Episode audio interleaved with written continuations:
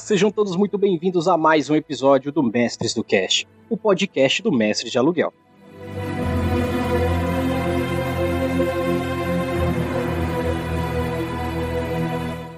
E hoje nós da Mestres trazemos para vocês um papo muito importante, um papo do qual eu chamei pessoas para conversar porque elas têm um nível de responsabilidade tão grande quanto o que eu tenho para trazer esse conteúdo para vocês.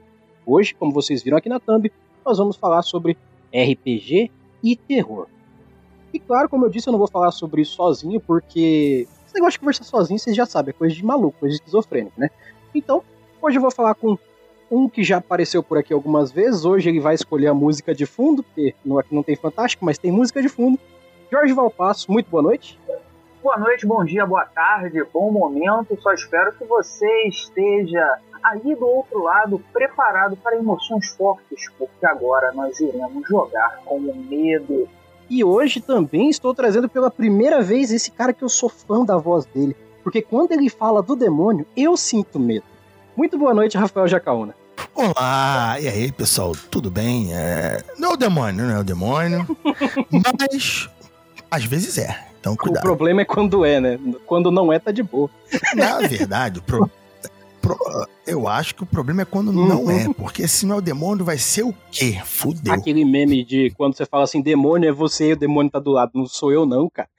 Aí é um problema. Aí tu, caraca, aí, aí é um problema. exatamente. Né? Pelo menos com o demônio, você sabe agir, você sabe a oração, a fé, né? Você tem uns meios muito conhecidos. E agora quando não é o demônio? É, é e reza a lenda que quando você fala com o demônio, ele até responde. Quando não responde, dá um cagaço. eu, pelo menos eu vejo assim. Mas ó, eu vou fazer o seguinte: vou fazer um jabazinho rápido aqui, porque se eu não fizer agora, vocês não vão ouvir lá no final, então agora eu vou fazer aqui, tá? Primeiro, gente, eu fico muito feliz que vocês estejam participando com a gente, mandando e-mail, mandando feedback de vocês, seja nas redes sociais ou no nosso e-mail, que é o que eu prefiro até para poder ler para vocês aqui. E se vocês quiserem mandar o e-mail de vocês, mandem para mestresdocast@gmail.com dizendo o que, que vocês estão gostando, o que, que vocês não estão gostando, pode falar que eu tô aqui para ouvir vocês. E o principal, quais são os assuntos que vocês querem ouvir nos próximos episódios. Não deixe de mandar esse feedback de vocês, porque é assim que eu melhoro cada vez mais o conteúdo meu para vocês. Outra coisa importante, se você ainda não é nosso padrinho, nosso patrocinador, nosso brother, assim, poder, poder pode, mas você está perdendo. O que, que você está perdendo? Você está perdendo de participar do nosso grupo fechado no WhatsApp, você está perdendo de participar dos nossos sorteios mensais de camisetas e produtos lá da Forge Online. Então, não deixe de se tornar nosso padrinho agora mesmo, nosso brother ali, faça essa diferença, porque a gente reverte em conteúdo para vocês, o que vocês conseguem mandar com muito carinho pra gente. E, cara, tem muita coisa que tá vindo por aí. Eu tô conseguindo trazer muita coisa legal, como como eu falei no último episódio. Agora todo mês tem sorteio da Forge Online nos padrinhos fechadinhos ali da Messi. Se você tá lá no seu patrocínio lá, fique tranquilo, você já tá participando e todo mês você vai concorrer a uma camiseta da Mestres. Dá uma olhada quando você for apadrinhar lá no PicPay Assinaturas e no Catarse, só procurando por Mestres do Cast, você acha lá, que vocês vão ver que vai ter escrito lá, a partir desse valor você concorre mensalmente a uma camiseta da loja que não precisa ser necessariamente da Mestres, tá? A gente tem umas 20 estampas lá, mas a loja já tem mais de 50 estampas. Então, não deixe de se tornar padrinho hoje e todo mês participar de um sorteio. E sem mais delongas, vamos ao que interessa. Vamos falar sobre terror e RPG.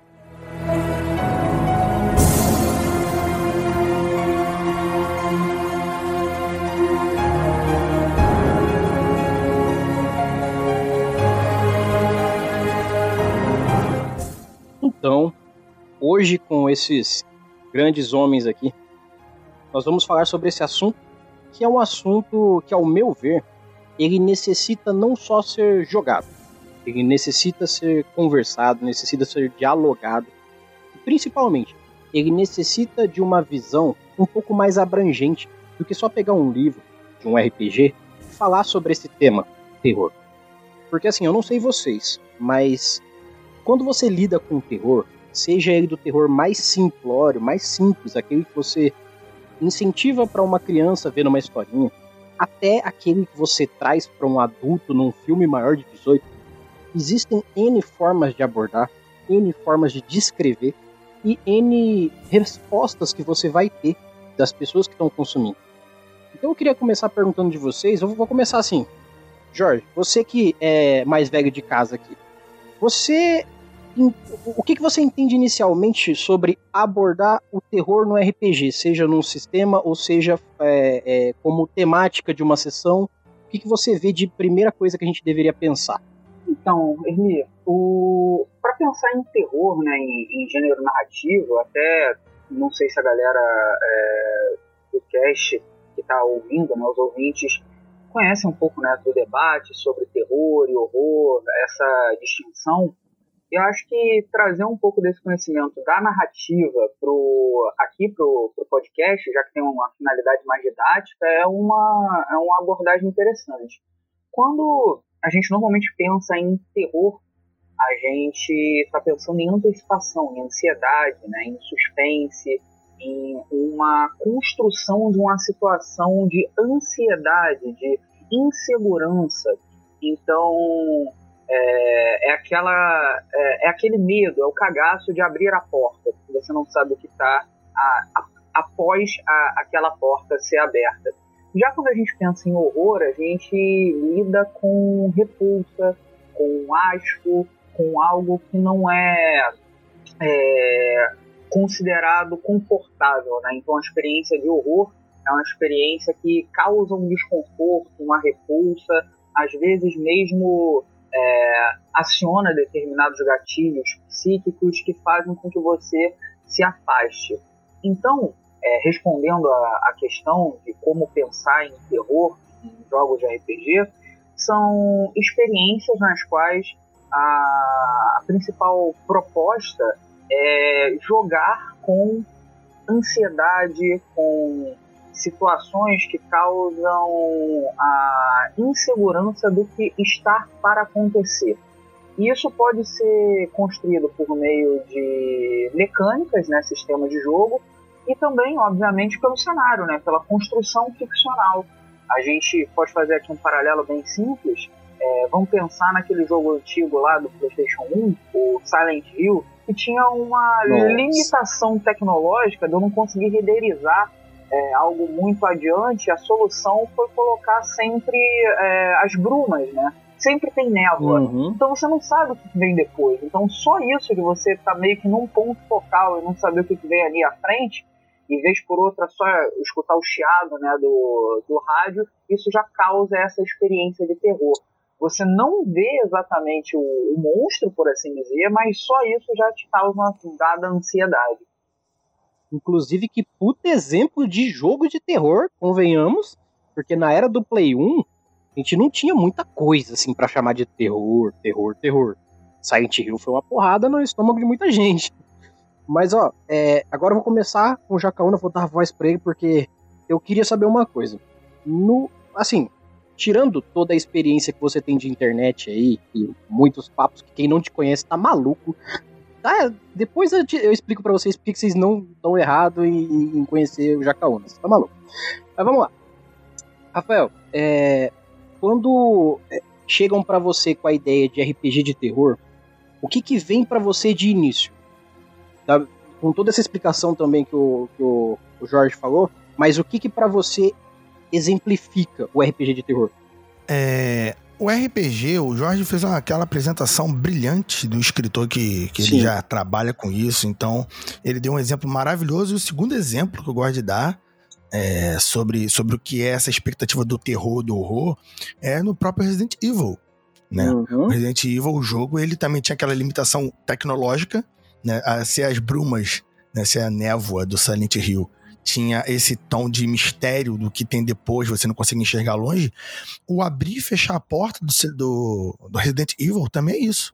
Né? Aquela Resident Evil 2, por exemplo, que você abria a porta, a, a, a tela de load, né? Uhum. Era porta fazer aquele barulho. Transição terrível. Aquela transição, e quando aparecia do outro lado, você, pô, a tela aparecia e você dava de cara, às vezes com zumbi ou não.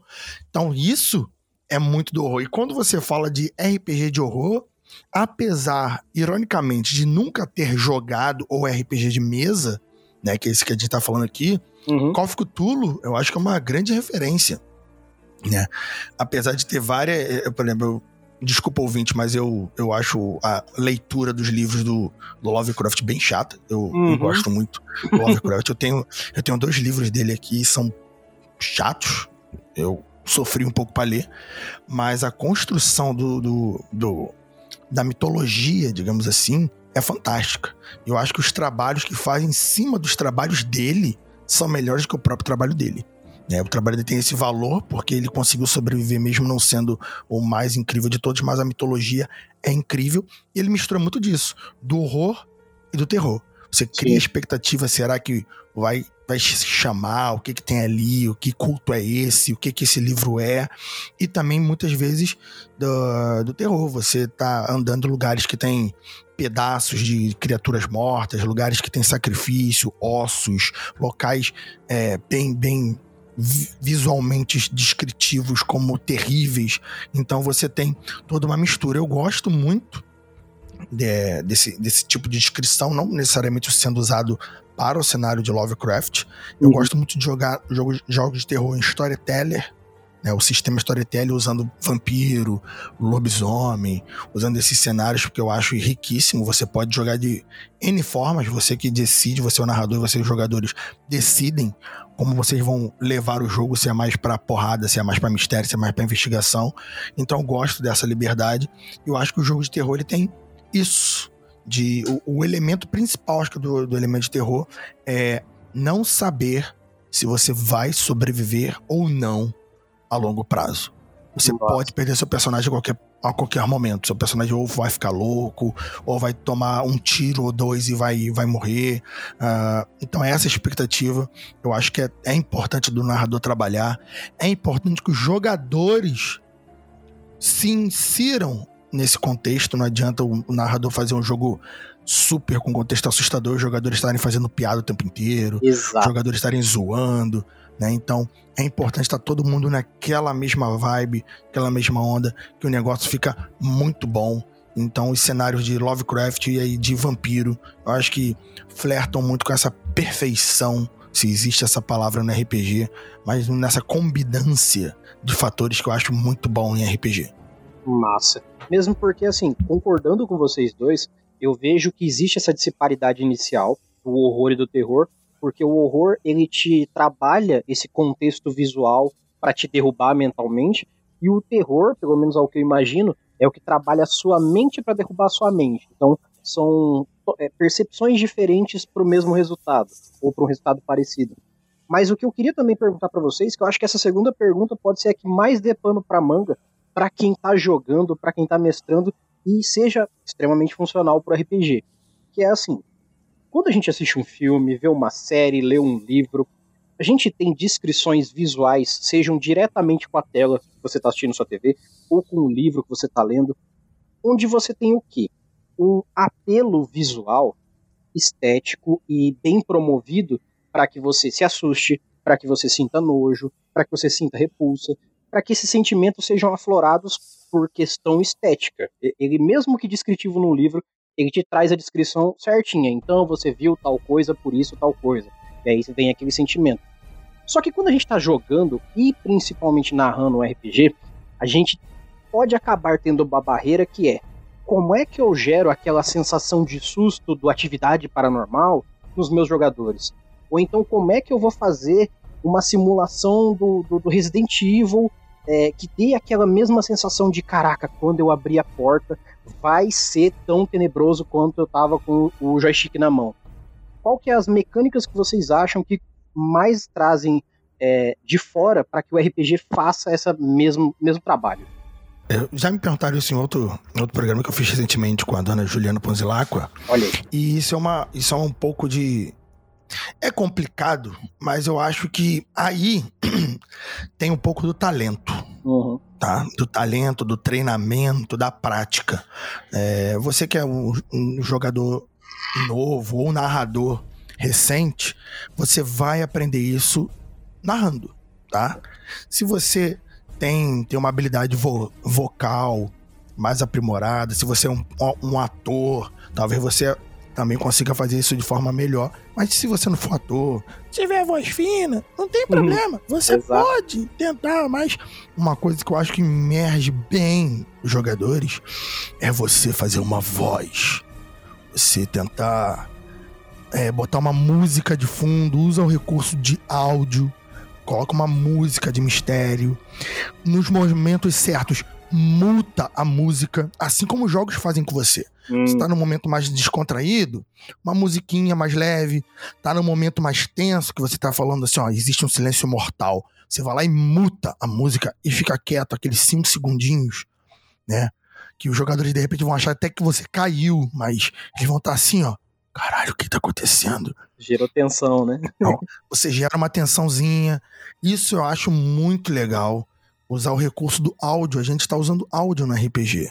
Então, uhum. se for ainda online, o áudio para mim é muito importante. Se você estiver usando câmera, né, que, que geralmente a gente vai utilizar a câmera, você olha para os jogadores na câmera, você coloca uma iluminação um pouco baixa, usa cores. Isso tudo ajuda muito a imersão. E como eu disse anteriormente, os jogadores eles têm que estar dispostos a estar naquele cenário. Você tem que combinar com os jogadores o tom do jogo. Hum. Isso é fundamental. Né? Isso é muito importante, senão não adianta. Pode fazer o que for. Jogadores estiverem na onda de caguei pro personagem, não tô afim, não adianta. Não adianta. Ele vai atrapalhar, ele vai tirar divertimento seu, dos outros jogadores que queriam estar tá ali, e não vai ficar tão legal. Não quer dizer que não possa ter piada. Afinal, filme de terror tem várias piadas. Sim. Né? Mas Existem momentos, existem momentos para isso. Até tem essa troca de sentimento que faz com que o outro sentimento aflore mais, né? Você dá uma aliviada e vem com uma porrada e você faz essa brincadeira ali. Mas você falou, Rafael, de uma palavra que para mim é inovadora, pelo menos a minha experiência de RPG, que é o tom do RPG. E eu conheci um RPG há algum tempo que me deixou apaixonado. Arquivos Paranormais de Jorge Valpassos traz a palavra tom na criação da mesa, na criação do personagem, na criação da agência que trabalha ali com o pessoal. Então, Jorge, você que trouxe essa palavra para minha vida, por gentileza, fale do que você considera artifícios legais para quem vai jogar e mestrar aí, para como fazer o, a mesa em si ficar bem imersiva. Olha, é, eu faço aqui uma ponte, né? Já que da outra vez eu levantei para o Jacaúna cortar, o Jacaúna levantou agora para eu cortar quando ele falou da importância dessa conversa inicial, essa sessão zero, esse, esse alinhamento de expectativas, esse papo, antes mesmo de criar ficha de personagens, de criar aventura, acho que é importante que você sente com os seus amigos, com as suas amigas, com o seu grupo de jogo, e estabeleça algumas diretrizes básicas. E isso tem lá na ficha da agência do Arquivos Paranormais, por meio da alçada, escopo, tom. Porque quando você vai sentar, por exemplo, para jogar Arquivos Paranormais com a pegada heróica e protetora, você pode bater de frente com o monstro. Agora, se você jogar com uma experiência profunda e intensa, você vai ter uma experiência muito parecida com a do Alien, o oitavo passageiro você quase nunca vai ver o monstro. Quando você vê o monstro, provavelmente vai ser a última coisa que você vai ver. Então, é, quando você delimita bem quais são as propostas que o teu jogo tem, isso naquela conversa inicial, você vai reduzir as frustrações e você vai alinhar as expectativas. É meio que comum, até o Jaca estava falando do, de storyteller, que se tem às vezes um estereótipo dos jogadores que é o jogador de vampiro que usa uma katana e coloca uma submetralhadora e quer sair à noite dando Ranger. e achando que o mundo é Max Payne ou Matrix. É Underworld, né? É, é isso. No início dos anos 2000 tinha isso, né? Sobretudo, sobretudo preto, óculos escuro, é, sou um samurai urbano, tenho superpoderes, etc e por vezes não é essa, né? A sua proposta não é mesmo a proposta do jogo. Então, essa conversa inicial, que muitas vezes, e aí fica uma, um, um papo que às vezes a gente acha que por nós sermos jogadores experientes, a gente não deva fazer essa, esse papo inicial, pular essa etapa, a gente perde o, o fio da meada aí.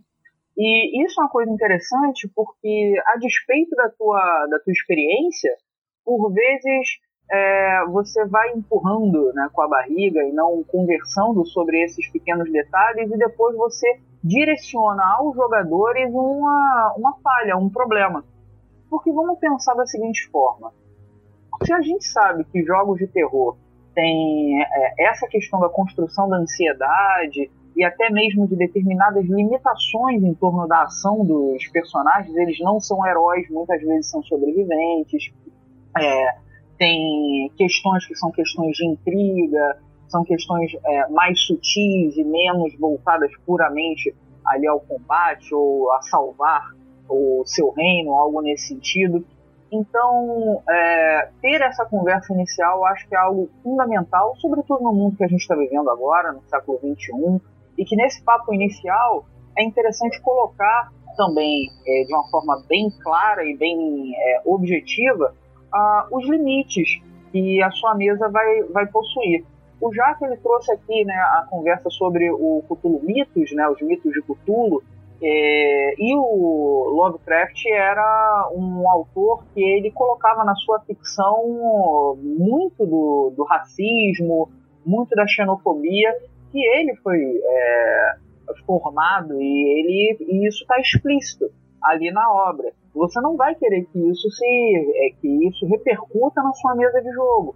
Então é, é pensar Sim. que essa conversa inicial ela deve apresentar os principais temas, as principais experiências, e você também não apenas vai colocar as cartas na mesa, você também vai ouvir os limites, as questões sensíveis de cada jogador, de cada jogadora, e dessa forma todo mundo vai estar na mesma página e você vai inclusive saber onde que os jogadores vão é, se inclinar mais é aquele ponto. Você não vai ouvir nessa conversa inicial apenas para é, saber o que você não vai falar, mas também você vai ouvir é, buscando atender determinadas expectativas tem jogadoras, tem jogadores que gostam mesmo do gore e falam ali, pô, tô aqui pra, pra ver tripa no Sim. chão. Então é tripa no chão.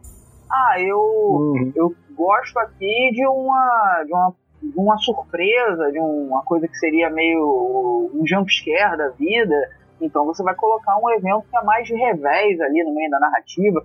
Acho que é isso, né? O jogo é uma construção coletiva, é um ato de, de jogar coletivamente, então esse papo inicial ele é fundamental. Agora, respondendo sobre as questões mais mecânicas, é, como criador de jogos, eu sempre é, sugiro é, aos jogadores e aos narradores de jogos de RPG que observem as mecânicas que elas impulsionem determinadas experiências que são focadas para o seu estilo de jogo.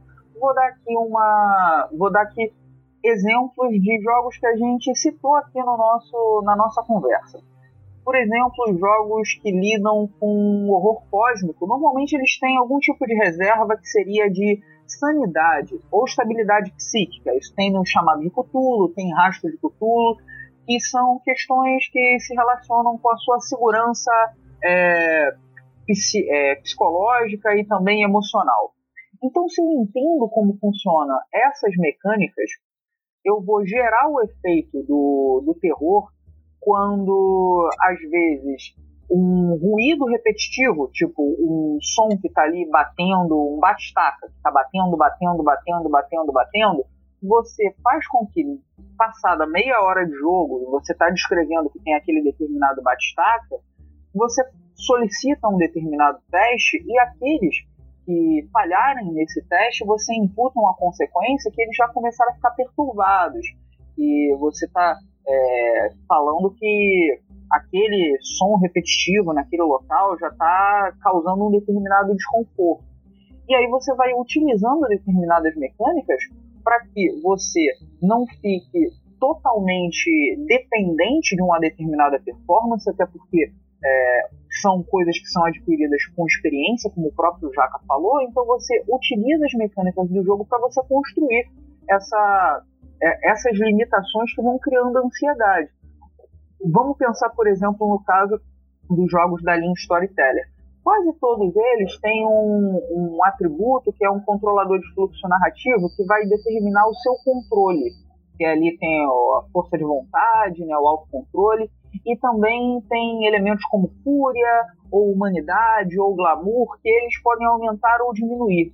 Fazer determinados testes, determinadas provações, determinados, é, determinadas rolagens em momentos específicos para testar esses, esses atributos, né, esses elementos, alteram o gameplay, alteram a jogabilidade e fazem com que o jogador compreenda que, opa, isso aqui é um negócio mais complicado. Sabe aquele cara que sai abrindo todas as portas? Se você faz um teste de medo para ele, depois, quando ele vê algum bicho esquisito e tal, ele já vai notar que ele não vai ter que abrir todas as portas. E a última dica em relação à mecânica, Exato. isso você pode levar para qualquer, qualquer RPG, para seu RPG de fantasia medieval, para investigação, até mesmo de super-heróis. Quem assiste é, filme de super-heróis ou desenho animado, Boku no Hero Academia, algo no sentido, já deve ter visto aquele inimigo que você tem aquele super socão e você vai tentar atacar ele e não aconteceu nada. E aí o herói tem medo. Porque, pô, eu, esse aqui era o meu último trunfo e o cara é. Ele nem dobra o joelho, nada aconteceu. Então, é, construir desafios que são desafios que mostram que o personagem ele tem menos margem de ação, não é que ele, é, ele não tem o como sair dali, mas se você restringe, se você apresenta limitações para algo que o jogador estava muito seguro, ele sempre usa aquele mesmo poder e tal, etc. E aí aquele desafio tem um poder que, que, o, que o seu poder não consegue superar. Isso já cria aquela ansiedade. E agora, o que, que eu faço?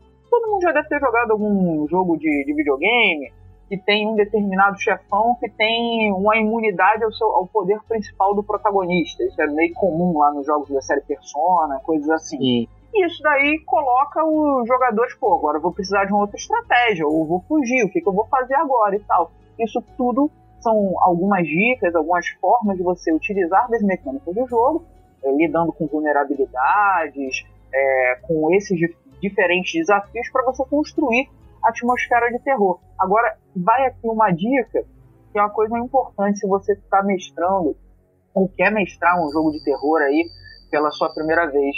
É, não mire no jogador o terror, tá? É, mire na narrativa, na ficção, no personagem. É, se você está fazendo com que o jogo de terror seja para você coagir, para você criar medo em outra pessoa, em, sabe, querendo ah, eu vou acionar aquele gatilho ali tal, da pessoa e tal, eu acho que aí você não está sendo minimamente respeitoso com quem está sentando e partilhando bons momentos contigo. É, compactuando o que você disse com o que o Jacaúna falou, se o jogador está imerso, ele está dentro do personagem dele. Você não tem que mexer no gatilho da pessoa, e sim do personagem. Então fica injusto realmente, sabe, mexer com medo de uma pessoa, ou mexer com um assunto que toca na pessoa e não no personagem. Inclusive, até esse é o terceiro ponto que eu queria perguntar hoje, porque esse sim, eu sei que é o mais é, complicado, o mais sensível, mas eu acho muito legal que a gente fale sobre ele, não só de falar o quanto ele é sensível e o quanto tem que tomar cuidado para trabalhar com ele, mas ao mesmo tempo as formas que nós podemos tentar trabalhar com os assuntos que sim geram gatilhos ou que são é, assim, aversos ao que todo mundo gosta, ao que todo mundo convive.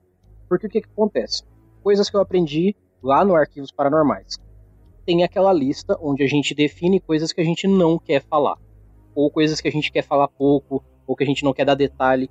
Isso já é uma forma que o próprio sistema está dando para a gente de como abordar assuntos que são um pouco mais barra pesada, sem necessariamente deixar de falar deles, ou em caso extremo não falar, mas ainda assim, se terror é porque é fora do comum, é fora do habitual, é uma coisa que é para mexer com seu sentimento e te chacoalhar. O que eu queria saber de vocês é o seguinte: até onde a gente consegue ir mexendo em alguns assuntos para conseguir gerar aquele frio real na barriga do jogador que está bem imerso, mas ao mesmo tempo não afligir a pessoa que está sentada ali? Porque é uma linha tênue muito, realmente tênue nesse ponto. Eu não sei se vocês veem assim. Sim, é, isso que o Jorge falou é importantíssimo. Não atacar medos pessoais. Né? Você está jogando com pessoas que você conhece muitas vezes. Caso você não conheça a pessoa, né? Aquela conversa inicial, a pessoa vai te avisar que ela não gosta. É, o golpe muito baixo, eu detesto ver tipo, esse tipo de coisa em filme. Ah, tem mulher, o cara vai, um filme de terror, vai causar violência sexual. Porra, É Não, triste, cara. é triste. não, não, não faça isso, sabe? Quando, quando eu tava vendo recentemente, na, eu vi há alguns meses atrás o, na live com a galera, eu vi o, o novo filme do Halloween. Novo que saiu, sei lá, uns 10 anos atrás, algo do Uhum. tipo. Do Rob Zombie. E assim, o, esse diretor, ele é pff, horrível, sabe? É, o ele cara, mexer com as pessoas pega- que estavam assistindo, né? é, ele pega as situações que não ajudam em nada no roteiro, não contribuem em nada com o Uhum. filme, não fazem merda nenhuma e coloca uma violência sexual completamente infundada, Gratuita e inexplicável, gratuita. E tipo, você jamais faça isso no seu, no- na sua mesa. Isso é muito baixo nível, Uhum. é desproposital. é, nem use esse artigo, nem use esse, esse tipo de coisa. Sabe por quê? Porque você tem que pensar no seguinte: você usaria esse tipo de coisa para um personagem masculino também, Sim. né? E mesmo assim, esse tipo de violência nem é o recomendado, ainda mais se você estiver jogando em live com pessoas que você não conhece muito bem, Sim. né? Pressupõe uma intimidade grande entre os jogadores e se você não tiver essa, essa segurança, nem faça. Mas geralmente é, é isso, você vai colocar medos genéricos, medos de, de, de violência genéricas, medos, como o Jorge falou, do cenário. A proposta do cenário, você vai explorar aquilo ali. O- A proposta é sobrenatural. Tu faz descrições do demônio, de fantasmas, dos espíritos saindo da parede, do chão, vozes e tal, não sei o quê. É de assassinato? Coloca locais silenciosos e vultos e, e- e telefone tocando do nada e a televisão acionando, a televisão desligando e um barulho e tal. Você cria um ambiente que os jogadores vão ficar tensos. Você não precisa apelar para uma parada tão pesada, tão tensa, tão desnecessária para tentar fazer esse terror acontecer. Você pode fazer coisas mais inteligentes do que as coisas rasas e óbvias. Perfeito. É, eu até vejo que, assim, dentro desse questionamento meu, eu sei que é o que é delicado é delicado, é fato. O que é sensível é sensível, fato. Tentar trabalhar com coisas dentro de uma margem do aceitável, ainda assim depende do assunto, obviamente, porque se eu- vou dar um exemplo meu, eu prefiro assim. Eu tenho um pânico que eu descobri muito cedo e até hoje isso é uma parada que me assola muito e tem gente que não entende. Eu tenho um pânico que eu não lembro o nome dele, que é tipo quando você vê qualquer boneco, boneco, boneco, boneca, boneca, boneco, bicho que é boneco, qualquer boneco, que tem formato de gente boneco. Aquilo me dá um pânico que não é um medo de ah, sai correndo. É um pânico físico, é uma parada que me deixa fisicamente mal. Eu me sinto, sabe, dá um apagão no meu corpo, eu não sei porquê. Esse é o tipo de informação que quando eu levo para um narrador, eu espero de bom grado que ele não use contra mim, porque como você falou, é, é de baixo nível, é ridículo e não vai agregar ao jogo. Ele tá me atacando.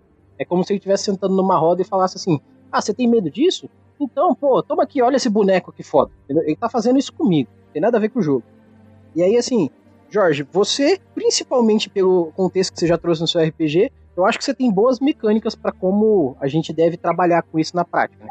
além dessa da questão que todos vocês é, colocaram, né, de- dessa conversa prévia, e você chegou a citar sobre a questão dos protocolos de segurança, né, do arquivos paranormais, acho Uhum. que é interessante também a gente pensar quando a gente está falando também de sistemas diferentes, é que não significa que um efeito mecânico ele precisa ser levado de uma forma, como eu posso dizer, a ferro e fogo até o fim. Vou dar aqui um exemplo pegando o sistema Storyteller, né, que, o, que, é o, que o Jaca tem mais conhecimento, muita gente aqui no, no podcast também conhece. Existem três tipos de dano, tá? É, os danos de contusão, o agravado e o letal. E até mesmo nos manuais em- tem ali algumas orientações para você descrever como que você adquire esses danos de forma diferente. A forma que você está descrevendo receber esse dano já é um indício que você pode estar trabalhando com, com, com essa descrição e tal.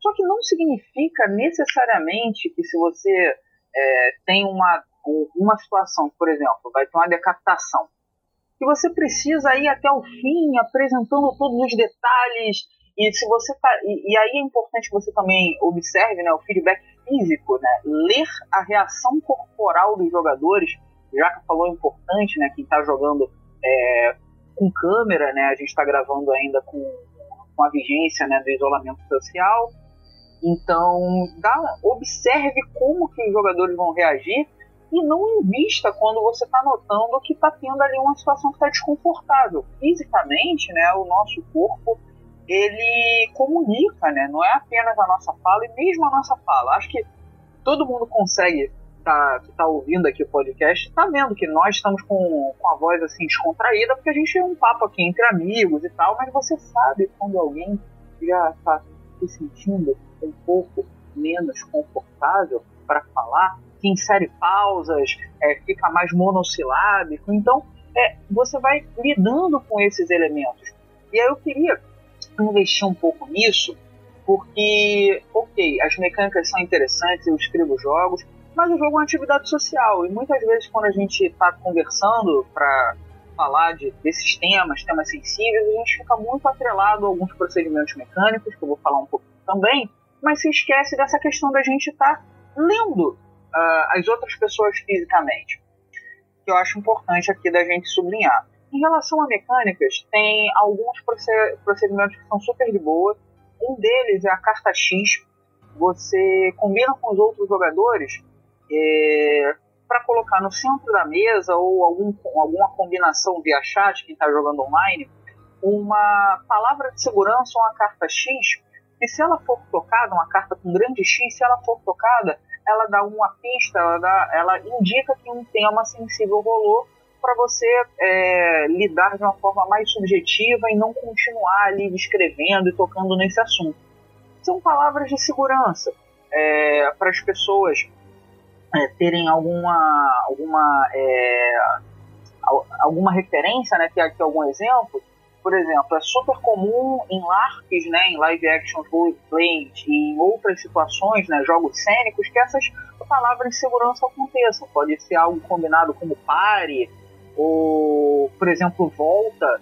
Para que, que seria utilizado volta, né? O rewind? É, se tá, começou ali uma cena e essa cena já está indo para algum lugar ruim, você pode editar, pode ali voltar e começar de novo. Isso é uma coisa que não quebra, entre aspas, uma suposta imersão. Diga, Jaca. Jorge. Sim. Posso só dar um exemplo específico aqui? Manda Isso já ver, aconteceu uma vez na, numa live minha. Uma Olhei. pessoa queridíssima que o Jorge conhece, que o Jorge conhece, mas. É, enfim, não vou, não vou citar o nome, não. Uhum. Não tem nenhum problema, mas eu acho que, enfim. É, a gente tava jogando na live, e era um jogo medieval, né? E a pessoa tava jogando com a gente e tal. Eu fui, fui falar sobre um personagem da mesa, que era o Merlin, né? E eu dizia que ele tava. Ele ia se casar e a esposa dele tinha 16 anos, porque parada medieval, aquela coisa pá. Uhum. Quando eu disse isso, a, a jogadora em questão falou assim: é, Não, Jaca, não. Ela foi. Eu me esqueci qual foi a palavra que a gente tinha combinado. Ela falou assim: Não, isso, isso não. E um do, do, desse lance que o Jorge tá falando, o importante é: a pessoa falou, tocou na carta X, falou a palavra tal. Você continua narrando, mudando a sua narrativa para outra coisa. Sim. Você não para não começa a questionar o porquê. Isso. Você só muda. Perfeito. E você vai. Exatamente. Depois, aí questão, eu fiz exatamente isso. Ela falou isso. Eu continuei, eu mudei, eu parei de falar aquilo ali, mudei o foco para outra situação. O jogo foi, a galera da live, a maioria não reparou. Uhum. E no final do jogo, ela jogou pra mim e falou assim: pô, Jaca, desculpa. Aí eu falei assim, não, de forma nenhuma. Uhum. Ela disse, você fez a coisa correta, você parou, você não questionou e você mudou o, a narrativa e ficou perfeito. Muito obrigado. Só falei pra ela, cara, show. Aí depois ela me explicou, pô, é, um velho casar com um adolescente e tal. Sim. Eu até entendo que na época medieval, mas, pô, isso pra mim não tá maneiro, né? É gatilho. Eu falei, não, Perfeito. Não precisa explicar. Eu entendi qual é o lance. E ela falou isso, que, que ali, quando eu não a questionei, não parei, não fui, ah, mas por que nada a ver? Você... Cara, não, o jogador não, não, não interessa qual é o seu argumento. Você continua o jogo e muda a tua narrativa ali. Não, você e, altera, muda o foco, corta isso, a cena. Isso foi irado. Que segue. E depois do jogo.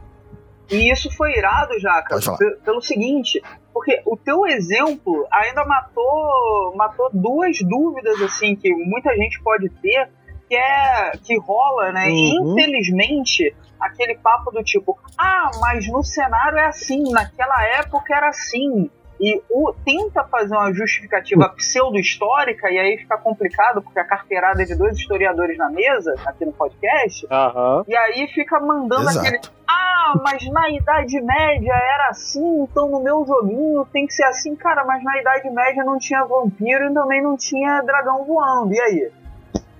Se você pode é, eu pensar sou... que na Idade Média, na tua Idade Média, tem dragão voando, na sua Idade Média pode ter é, casamentos que não são com, com jovens, né, com crianças e tal, sem nenhum problema. Então não força a barra. Não queira dobrar ali o seu cenário para você fazer algo absurdo. E isso que o Jaca fez foi perfeito, cara. Pô, excelente, excelente. Duas situações aí que são bem pontuáveis. Uma, é, eu como aspirante a historiador, eu tenho para mim que assim, é, nenhum quesito de fantasia se baseia integralmente na realidade, senão ele não é fantasia, é uma representação de realidade. Eu já começo desse princípio. Você pode ser fiel ao que você quiser, se você fizer sozinho, mas não precisa. Não tem essa de, ah, mas era assim na história. Ah, mas não precisa, é fantasia aqui. Vamos lembrar desse papo. RPG é fantasia para quem não lembra, por algum motivo. Segunda coisa, eu penso que assim, toda vez que a pessoa levanta essa bandeira absurda do ah, mas era assim em tal ponto, eu vejo da seguinte forma: a gente não tinha combinado que esse assunto, caso fosse levantado, porque a pessoa tocou na chave, como o Jacaúna falou, e aqui é o momento onde você é maduro e todo mundo é maduro, de você mudar sua narrativa e tudo ficar bem, para que todo mundo fique bem. A pessoa questionar nesse momento, para mim, já é um, um, um voto de mau caratismo muito grande eu até entendo que às vezes a pessoa não se dá conta que ela tá nessa pegada, que, que ela deu esse passo. Mas é nesse ponto que é, é como o Rafael falou. Ah, eu fiz porque eu vi que a pessoa falou que não gostou. Aí depois a pessoa veio e falou obrigado por eu ter feito. Esse papo deveria ser o comum, o normal. Não deveria ser uma coisa. Eu não tô dizendo que a pessoa não fez certo em te agradecer, mas eu acho que não deveria ser uma coisa que a gente precisa agradecer no final. Eu acho que deveria ser o padrão. Porque isso são coisas que estão tocando nas pessoas. E não na história, não na narrativa. É por trás, é no bastidor do rolê. Então. Não, mas, mas, aí que tá. É, é, vamos lá, só pra uhum. ficar arredondado. A pessoa não me agradeceu necessariamente não, é. porque eu fiz o certo. É uhum. porque depois do jogo eu fui perguntar. Sim, eu, fui, eu, fui, me desculpar uhum. é isso, por é. Por ter feito isso. Mas é, como a gente não tinha combinado necessariamente os assuntos, porque é um jogo e, e os assuntos às vezes simplesmente aparecem, a pessoa Sim. não sabe previamente. Aí ela falou: não, você fez correto e obrigado por ter feito isso, porque você continuou a narrativa e tal. Sim, Mas sim. eu que fui me desculpar com a pessoa, porque é. a pessoa tá na mesa, eu não quero causar esse incômodo claro. de, de, de, gatilho, né? A gente tem que fazer o jogo para todo mundo se divertir. Isso. E isso que o Jorge falou é incrível, porque ah, não, porque na, na época XYZ era assim, assim, assado. Gente, não, gente. Cara, Até te... pode ser.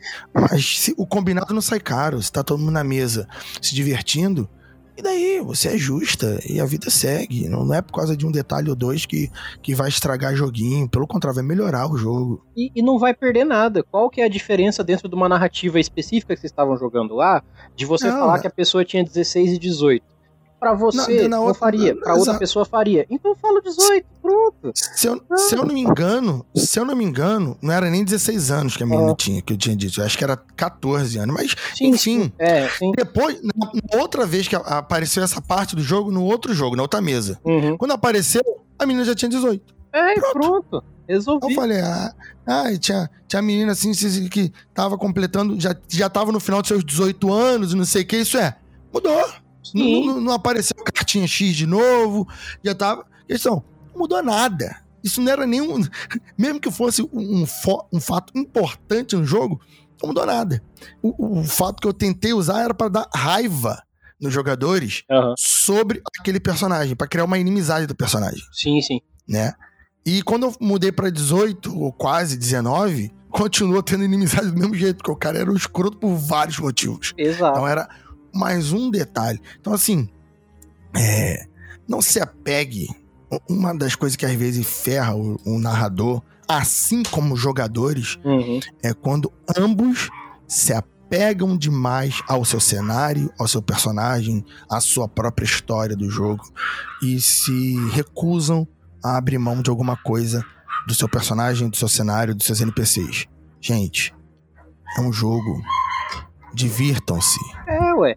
Ah, mas aí vai ter incongruência narrativa. Pô, desculpa, Tolkien, você não pode ter um problema narrativo na tua história.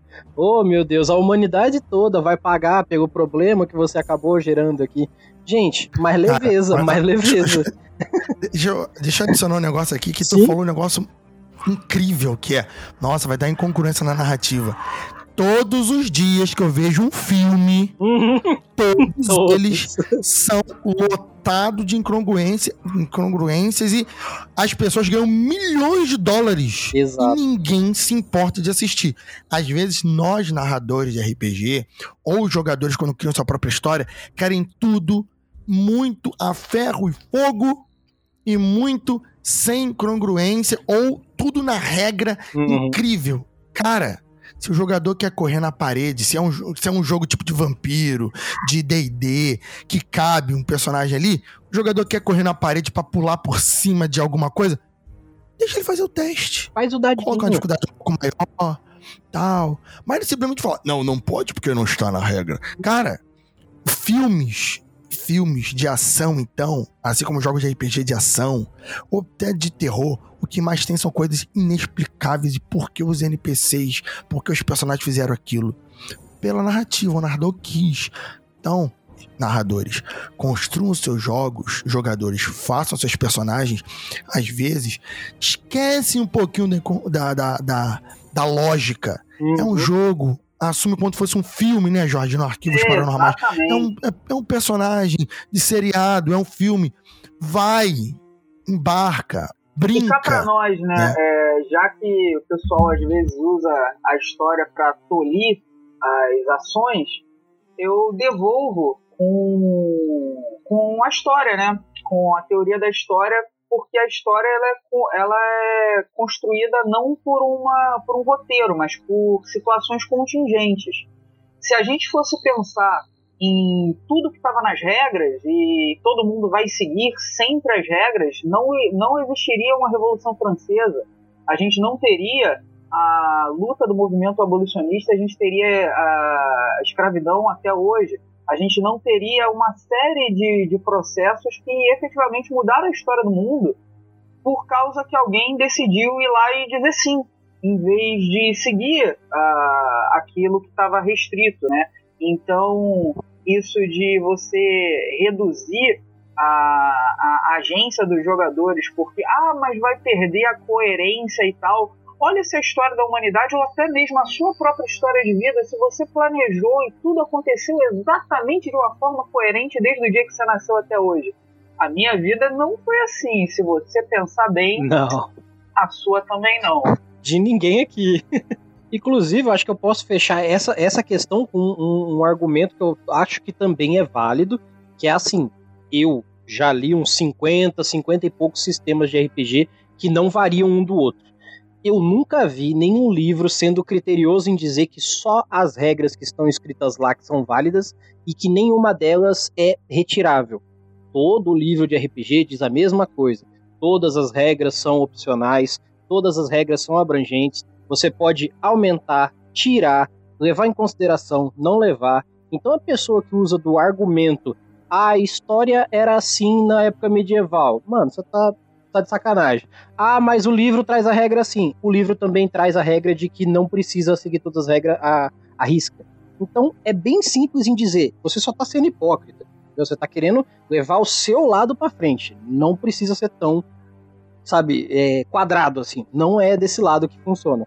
E vai acabar dando dor de cabeça para alguém. E no fim de tudo, vão falar que é o RPG que é ruim. Esse é que é o pior. Vai cair na conta do RPG e não dos caras babaca. Esse é o pior. Mas eu vou fazer o seguinte: eu, eu queria perguntar uma última coisa para vocês que depois de todos esses assuntos que viram a polêmica, eu acho que nada mais justo que a gente trazer um pouco de alento para as pessoas que estão ouvindo esse episódio aqui e querem aprender mais sobre como trazer o terror para suas mesas é, com a experiência de vocês. O que, que vocês podem indicar para quem está ouvindo aqui para que seja tanto de uma forma a dar exemplos de como utilizar no RPG um bom terror, seja ele um terror psicológico, físico ou visual, né? Como é o, o que, que vocês indicam para que as pessoas, seja lá, leia, assista, é, ah, vê a minha live tal, porque a live eu tô fazendo um tipo de descrição que seria legal. O que, que vocês têm para trazer de bagagem fora do que a gente já falou aqui hoje? Seguinte, gente, acho que, sei lá, acho que é um pouco de, de educador, né, do, do dizer sim, que eu acho que é a coisa importante da gente ter, é que por vezes a gente tem muito do não faça, não faça, não faça, e os processos de educação a gente aprende por meio de práticas, de coisas que a gente está fazendo. E a gente tem ali os mecanismos de recompensa né, e aprendizado. Então, a minha sugestão é que se busque é, não apenas é, ler e, e, jogar jogos de RPG, dar uma lida ali em manuais e tal, mas que também haja um consumo de mídias, de narrativas que são narrativas diferentes de terror. Porque muitas vezes a gente tem soluções, ah, vou colocar ali um monstrão, vou dar um susto, então vai ser aquele monstrão que vai matar gente e tal, e a gente, e a gente incorre em trocos e soluções que são soluções que são relativamente não apenas comuns, mas às vezes até mesmo isso que o Jaca falou, né? é, sexista ou racista, algo nesse sentido, e que no mundo que a gente vive a gente não, não quer reproduzir isso. Então, é, eu sugiro que você busque filmes, livros, quadrinhos que sejam bem avaliados é, no mundo de hoje, não apenas pela crítica, mas por diferentes grupos, né, minorias, a galera que está sendo representada, a galera que está sendo os autores. Busque é, minorias que fazem é, narrativas de terror. Tem tantos filmes como os filmes do Jordan Peele, tem a, a Misha Green com o Lovecraft Country, a série, tem o, o, Twilight, o Twilight Zone novo, né, com essas duas temporadas que tem como produtor executivo o, o Jordan Peele, e os filmes, né, tanto Corra quanto Nós, são alguns exemplos, eu poderia falar aqui vários outros, de possibilidade de você lidar com o terror sem, é, sem cair nos mesmos trocos. Tem muitas mulheres que são cineastas que fazem filmes muito bacanas, tem o Babadook, tem, tem vários filmes que você consegue ver que conseguem sim ser filmes de terror, quadrinhos, tem o Belladonna, que é um quadrinho da Ana Recalde, uma quadrinista fantástica, uma roteirista incrível, que foi teve a arte do Denis Mello, que tem o meu RPG, o Pesadelos Terríveis, que é em cima do, do Belladonna. E, e a partir do momento que a gente começa a, a, ter contato com outras narrativas, com outros jogos, com jogos de RPG, com quadrinho, com filme, que fazem o terror de outro jeito, a gente começa a ganhar repertório. E a gente começa a narrar diferente, a gente começa a criar personagens diferentes. Por quê? Porque a gente está começando a consumir formas diferentes de ver o terror. Que não é exatamente só o monstrão, só o dano, só o perseguir ali alguém indefeso e tal. E a gente vai inserindo mais camadas. Eu acho que quando a gente se dedica a, a consumir algo que é para aumentar o nosso repertório, a gente vai ficando cada vez melhor. pensa, por exemplo, em música. Você que curte música, você vai ouvir diferentes bandas, você vai querer conhecer mais sobre um determinado gênero, vai se permitir conhecer novos vocalistas, é, novos instrumentistas. Pense nisso também para o terror. O terror não é um gênero fechado, tem vários subgêneros no terror com muitas pessoas que estão produzindo e fazendo até experimentos com terror e tecnologia, é, revisitando tropos, fazendo releituras. Então essa aí é a minha dica, que você invista um pouco seu tempo conhecendo as várias, as várias faces do terror contemporâneo. E, e você, Rafael, o que, que você pode dar pra gente nesse ensinamento final aí? Vou, vou pelo mesmo caminho do Jorge. É, o que muda para o narrador e também para os jogadores fazerem personagens diferentes, né? Eu acho que o jogador. É, eu jogo muito pouco, sempre joguei muito pouco. Atualmente eu estou jogando em uma mesa de um, de um, canal de amigo nosso, o TV Pod, que eu estou jogando de lobisomem. Né? E às vezes eu jogo lá no Jaca Freak mesmo, um amigo meu narra, o Rongeto, ele narra às vezes aos domingos, às vezes o Jorge dá o prazer de, de narrar lá pra gente também, eu jogo. E eu sou conhecido como fazer personagem sempre o porradeiro, o agressivo, o que pensa pouco e agride todo mundo. Mas, quando eu venho com um personagem mais inteligente, mais estrategista, a uhum. galera fica, caraca, esse é o canhão, né? É bom fazer um personagem um pouco fora do, do que você gosta também é divertido não fazer sempre a mesma coisa, porque aí você cria também uma, uma expectativa do diferente. Como você cria aventuras diferentes, como você cria narrativas diferentes, como que você cria experiências diferentes, convivendo com pessoas que são diferentes daquilo que você convive normalmente, conhecendo culturas diferentes, e como você vai fazer esse tipo de cultura diferente entrar na sua vida, indo atrás, vendo filmes, animações, livros, tá? Você quer aprender criar um ambiente de, de vampiro maneiro para sua mesa? Vai ler uma Anne Rice, vai ler alguns filmes, alguns livros de, de, de vampiro, Nosferatu, Drácula. Você vai criar uma narrativa com aquele lance. Ah, não, quero uma parada mais, mais porrada, mais, mais vampiro, violência, tiroteio. Vai ver Underworld você quer essa pegada com, com um terror mais, uma liberdade maior de luta, vai ver. Tu tem que trocar um, sair um pouco da sua zona de conforto. Ah, não, só gosto desse tipo. Se você só gosta disso, ok. Mas você vai ficar dentro daquele tua, tua, cerquinha. De repente, os seus jogadores vão se enjoar daquilo ali. E você só tem isso para oferecer. Né? Tu não vai ver um filme hoje e vai mudar tua narrativa amanhã. Isso é um tempo. Você demora aí meses para ler consumir material diferente e começar aos poucos introjetando no seu cenário, nos seus personagens, descrições diferentes. Eu jogo RPG na lá, eu jogo RPG desde que eu tenho 12 anos, eu tenho 35. E de lá para cá, o que mais se faz na vida é mudar o uhum. nosso estilo de jogo. É. Eu comecei a narrar quando eu era uma criança, pré-adolescente. Hoje eu sou um adulto, pai, casado. Então eu tenho uma. Ao longo da minha vida, muita coisa mudou na minha vida, na minha forma de ver o mundo, de construir cenários. Isso é porque eu vivo com pessoas diferentes na minha vida pessoal e, e trago coisas diferentes na minha cultura. Animes, livros. Por exemplo, quer narrar algum jogo medieval? Seja de terror ou não. Vai procurar livros com um cenário histórico interessante, um Bernard Cornwell, que vai ter muita descrição de luta, do, do, cotidiano das pessoas, sabe? Uma coisa às vezes que o pessoal até diz que enriquece nas lives, quando eu narro, é que a gente tá jogando, independente de a gente tá jogando Tormenta. Eu descrevo o que o camponês está fazendo, os jogadores estão andando, eu descrevo, ó, vocês estão vendo isso, as pessoas, né, o camponês, o, o, a pessoa estão fazendo tal, tal, tal coisa, os jogadores ficam imersos, porque eu estou descrevendo um cenário em torno deles que é vivo. Tem alguma coisa real. Sim. Né? Então eles vão se importando, vão entendendo que existem outros seres humanos, outros seres inteligentes ali no grupinho deles.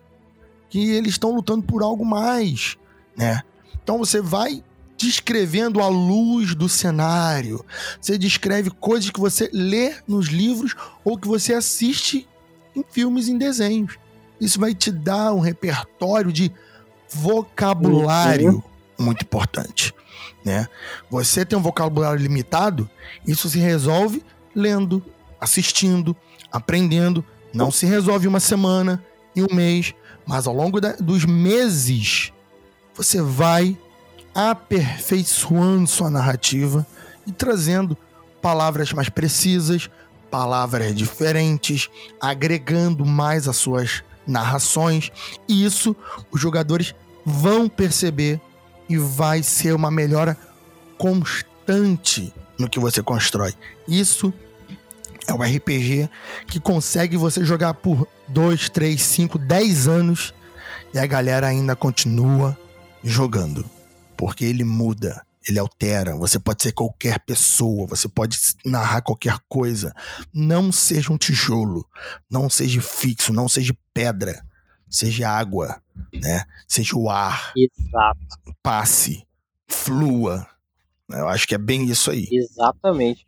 E assim, agora eu vou dar a minha opinião também sobre essa pergunta que eu dei, porque eu acho que existe esse ponto de vista que eu trago muito para as pessoas, principalmente quando me perguntam sobre terror em RPG, que é assim, o terror ele é muito parecido com aquelas coisas, é, é, é muito próximo à coisa primordial do ser humano.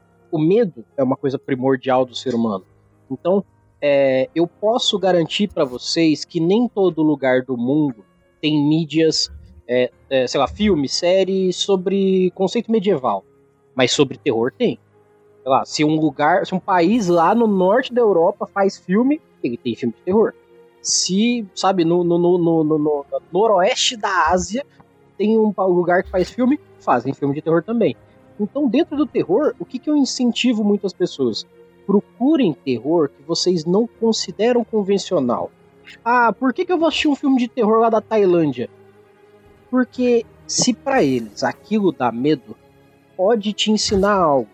Não, não, quer dizer que você vai ter que fazer todo um, um sabe, um estudo complexo para entender como é que aquele terror do, do norte da Tailândia é, é cabuloso. Calma, não precisa ser tão abrangente assim, mas se quiser pode. Inclusive vai ser bem legal para você. Mas se você vai para lugares onde ninguém vai, você traz essas novidades que o Rafael tá falando. Então, essa mudança constante que ele disse acaba com que você traz de lugares onde as pessoas não sabem que existe, visões que elas não têm consciência de que existe, e você consegue não só inovar, como criar um conceito maior para o que você tem de terror, de, de algum tema que você vai usar no seu RPG. Então, assim, hoje em dia, se você abre uma Netflix, você consegue ver séries e. Posso já adicionar um negócio? Uma coisa Sim. interessante é o seguinte: é, é, a gente eu narro em live três vezes por semana. Sim. Poderia narrar quatro, poderia narrar cinco. Um sonho é trabalhar com isso integralmente. Poderia é. narrar quatro vezes por semana, mas aí tem um custo. Sim. O custo é que você tem que ter um, uma produção imaginativa de cenário de jogos muito grande. Uhum. Fazer jogos one shot eu acho mais difícil do que fazer grandes campanhas. É. Porque toda vez você tem que mudar. Não tenha medo se você narra uma vez por semana, uma vez por mês, várias vezes por semana. Não tenha medo de usar plot de anime, de filme. Isso. Por quê? Porque o que pode ser comunzão para você, os jogadores podem nem ter noção do que você tá e para eles você tá inventando a pólvora. Tá? Sim, exatamente. Por exemplo, exemplo muito básico. Eu tenho um plot no meu jogo de Tormenta que eu queria que eles caminhassem pra um negócio muito gigante. No, na minha mesa de, de, RPG, tanto de vampiro quanto de Tormenta, em cada um dos seus cenários, eu jogo com jogadores arcos de 3 a 4 jogos. Sim. Quando acaba esses 3, 4 jogos, eu mudo os jogadores porque eles são de uma guilda ou são da Camarilla. Então, é, é ou aparece outra missão, ou jogadores são exigidos e aparecem novos personagens, ou os personagens voltam se os jogadores já fazem parte do cenário. Uhum. Então eles. Então, o, o, toda, a cada três, quatro mesas, todo mundo muda na mesa. Né? Aí eu coloquei um plot gigante que vai dar lá quando eles estiverem nível 12 no Tormenta. Nível 12, eles começaram nível 1, eles estão uhum. mais alto a nível 8, lá pro nível 12, nível 14, eles vão chegar nos primeiros boys da, do cenário. E eu tirei um, a, o plot de um manhwa, de um manhwa chamado Solo Leveling, uhum. que, é um, que é um manhwa de porrada, de luta, tipo um shonen, só que coreano, Isso. E é maneiríssimo. Tem, tem vários, vários deuses menores no cenário, que são os monarcas e não sei o quê. Introduz isso em Tormenta 20. Os jogadores ficam, caralho, Jacaúna, pá, não sei o quê. Aí um, um jogador, um, ó, eu narro pra 40, 50 pessoas por live, tá? Quando tem pouca gente assistindo, tem 30. Uhum. Porra, eu tô narrando essa aventura já tem uns seis meses. Comecei com esse lance dos, do, do, dos monarcas, tem uns quatro, uns três meses pelo menos. Essa semana, uma pessoa falou: caralho, Jacaúna, esse aí é o lance lá do solo leve? Eu falei, porra, Olhei. finalmente. finalmente. Exato, exato. É uma parada super normal. Eu só tirei dali e eu, porra, vou ficar com medo de usar porque acho que, que vão achar que eu tô roubando. Gente, RPG. A gente tá se divertindo, trazendo coisas legais. Só porque você consome não quer dizer que todo mundo tá te assistindo, que todo mundo tá jogando contigo. Consome, a não ser que seja um grupinho que troca muita informação, né? Mas se for em Uhum. live, podcast, cara, você tá falando pra muita gente. É muita gente com culturas diferentes que não vão pegar as suas referências vão achar que você tá inventando. E não escondo o que eu falo, gente, isso aí é de uma Mauá. Eu não escondo. Sabe, eu só leio, não, não, escondo. Mas a galera prefere se maravilhar com as novidades, porque é tudo adaptado, não é igual o anime, não é igual o, o, o. Então é muito bom. Pegue suas referências, assistam e tragam pra sua mesa. É sempre bom. Pra muita gente, isso pode ser uma ideia super disruptiva e nossa, que inovação! Pegar a ideia do mangá. Ontem eu tava vendo com a minha esposa o Kimetsu no Yaba, que é um anime. Um anime, todo mundo tá conhecendo por causa da Netflix e tudo mais.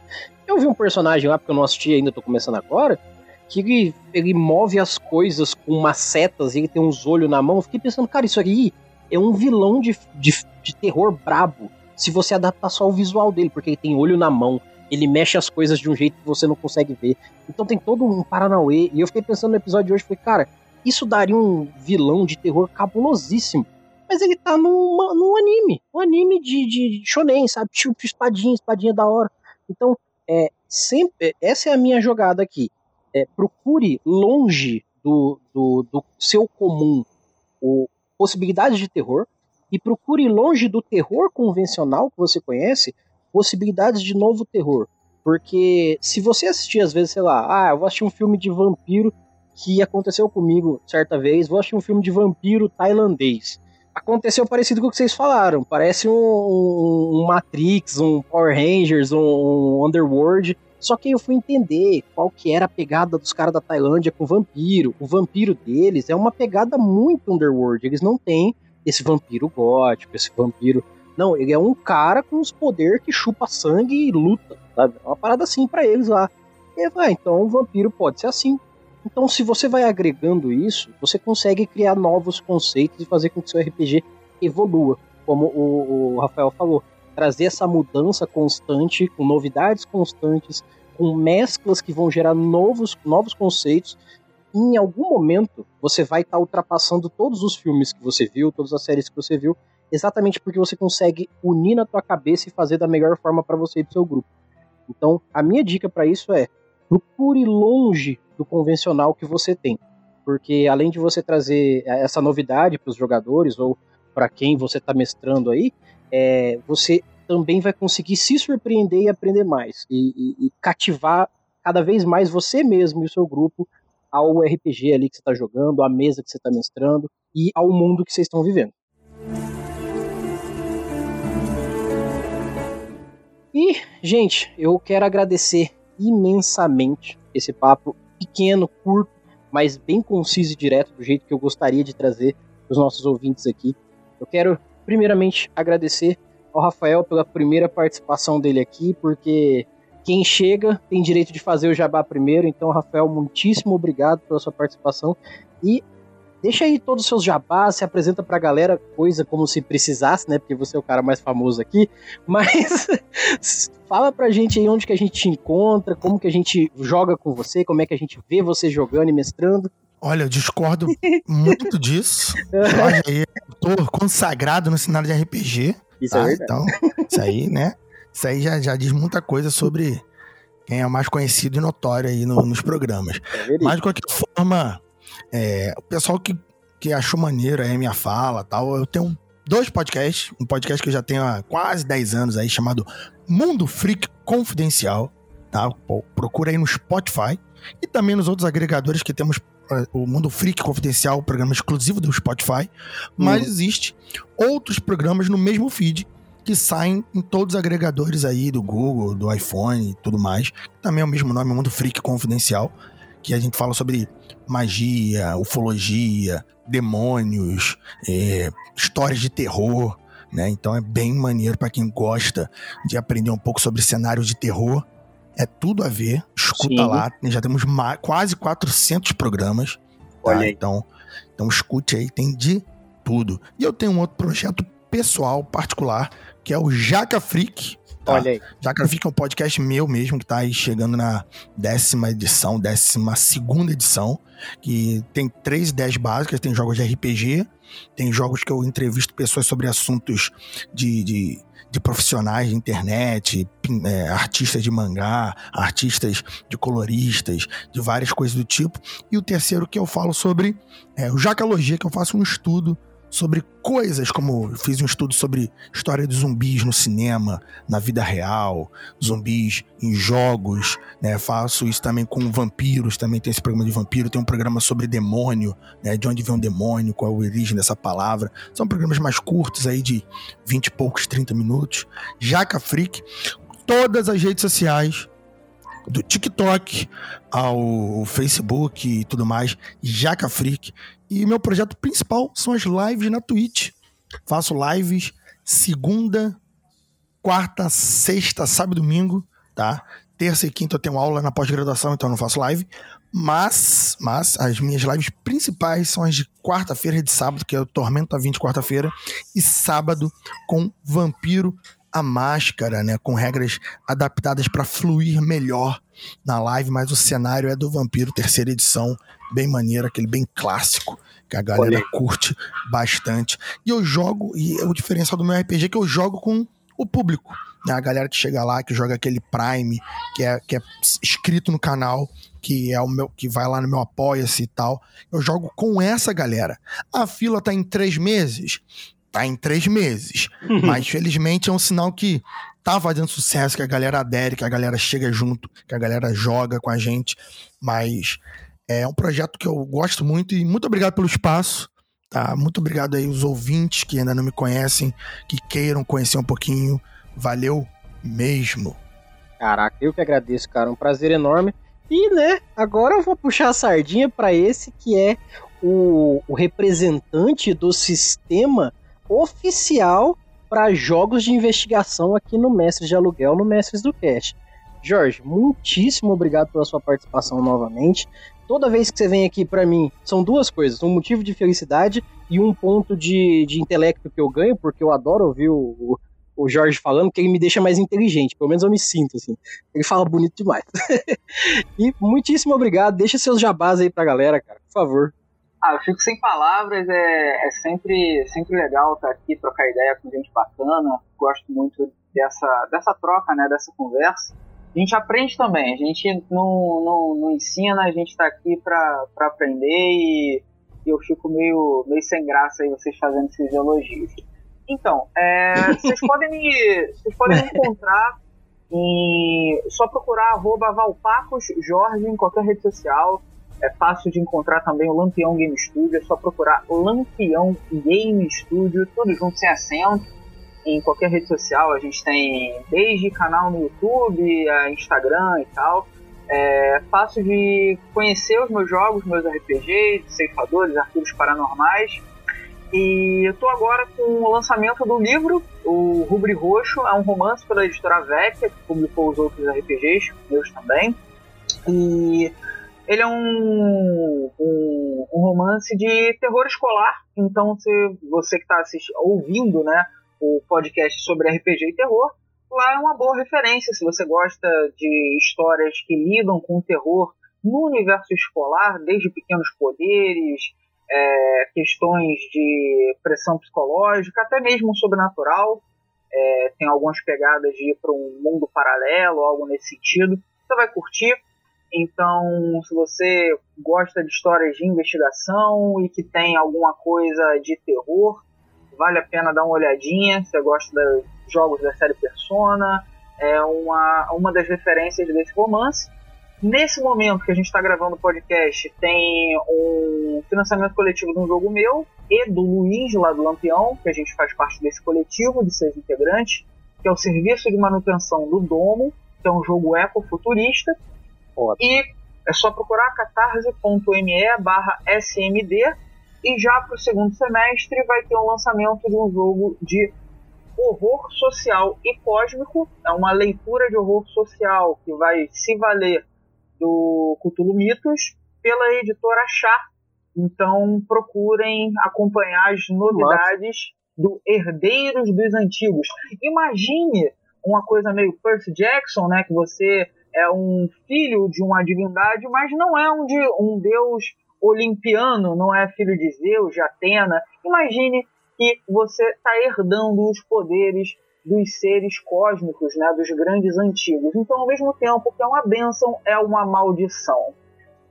Acompanhem que, que vai, ter o, vai ter mais vão ter mais informações aí durante o segundo semestre para esse lançamento. E é isso, gente. Obrigadão. Eu que agradeço, mano. Ó, duas coisas. Primeiro, o Valpasso vai me falir. Essa é a verdade. Tá, tá começando a acabar meu dinheiro aqui fico comprando. Eu lanço um bagulho, não dá nem tempo de eu ganhar dinheiro, eu já tenho que comprar outro livro. Tá foda. Mas meus jogos são baratinhos, vai. Pelo dá uma aliviada. Não, ó, não só são, como dois testemunhos aqui. Um, até falei pro Jorge essa semana, é, tô datando pra caralho o episódio aqui, mas é, eu, o primeiro livro, porque minha filha lê mangá desde criança, desde pequenininha, ela tem, vai fazer 11 anos agora. O primeiro livro, livro, livro que eu vou dar para ela é do Valpassos, é o Rubre Roxo comprei recentemente, vou dar para ela. Ela só leu o mangá até agora e ela me pediu para ler um livro que eu achasse legal, eu lá. E para mim é, é, é, muito honroso poder colocar um livro do Valpasso para ela ler. Então, se vocês quiserem ler como a minha filha um livro foda, aqui no link do post vai ter um, um, um lugar para vocês comprarem por 40 mango o livro com frete, tá? Ainda vai autografado pelo Valpassos aí. Eu vou dar muito trabalho para eles, depender de mim. Vai autografar muito livro. e Outra coisa, é, não deixem de olhar aqui o post, porque além de ter todos os nossos links, tanto do Jaca Freak, quanto do Valpassos, quanto do nosso e-mail, tudo que vocês acham lá, deem uma olhadinha lá, porque eu vou deixar uma coisa especial para quem olhar o post hoje, beleza? Fiquem ligados aí. E, então, galera, muitíssimo obrigado por terem ouvido até aqui. Eu agradeço é, a, o tempo de vocês e espero que, como todos os nossos outros papos, esse tenha agregado muito para vocês e que melhore cada vez mais as mesas de RPG de vocês. No mais, eu agradeço a todos. Meu nome é Erli e eu vou estar aqui esperando por vocês. Nós nos vemos em nossos próximos episódios e até mais.